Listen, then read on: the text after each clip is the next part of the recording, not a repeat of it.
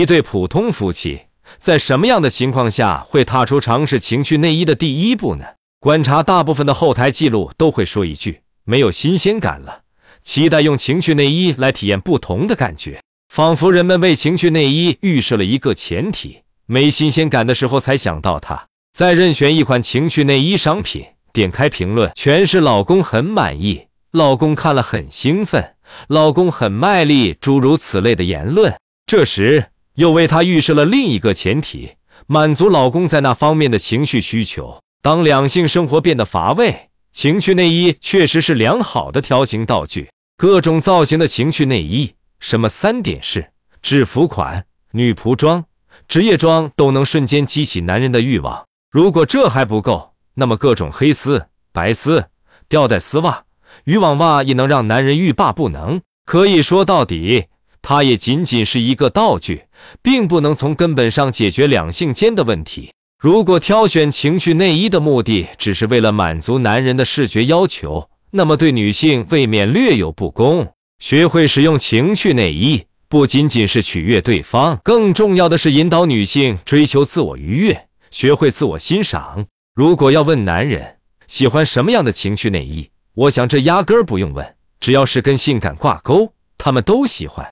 但如果要问女人喜欢什么样的情趣内衣，大多数男人都回答不了答案。情趣内衣作为调情道具，对男性的作用就是视觉刺激，对女性的作用就是调动身体的性感因子。要达到双方都满意，它才是一件成功的道具。情趣内衣的种类和款式实在是太多，但我还是建议你从分析自己的角度出发去挑选内衣。一、从个人身材和优势出发，扬长避短。从身材角度，就和日常穿搭的分析方式一样，发挥自己身材的最优点。梨形女生可以借助鱼骨款或者修身瘦腰款尽情展现身材，而上半身肉肉多的美眉就要避免紧身款和短款。可以考虑丝质的睡裙，多露出锁骨与事业线，打造丰满的视觉效果，藏住那些不听话的肉肉们。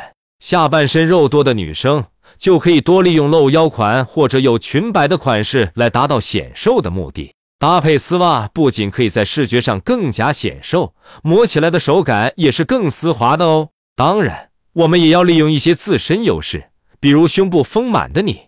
可以选择把更多展露的机会留给上半身，或者优先挑选展现身材曲线的款式，把他的目光聚焦在一处。如果拥有一双大长腿，那不妨大胆尝试一下连体衣搭配吊带袜，能最大程度的展现你的美。二，从体验感出发，拿捏不同角色，恋爱和婚姻都需要经营，床事也是一样。男人永远拒绝不了制服，就像男人永远拒绝不了丝袜。各种制服 play 可以让双方每次都有全新体验，不妨和你的 TA 聊一聊，从各自的喜好出发，尝试不同的角色，体验不同的场景，说一些不同的话。要相信体验感是创造出来的。三，对女生来说，穿情趣内衣取悦男人，取悦自己，留下最美的你。人们常说，美的不是二十岁，而是二十岁的你。我们需要记录的就是把握人生的每个节点，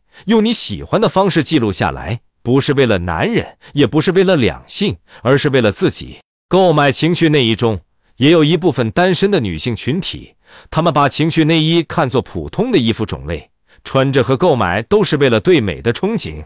她们喜欢记录，喜欢尝试，喜欢看见不一样的自己，在这片秘密花园中尝试不同的情趣内衣 DIY。把镜子前摇曳多姿又年轻的自己记录下来，这件事情本身就很有魅力。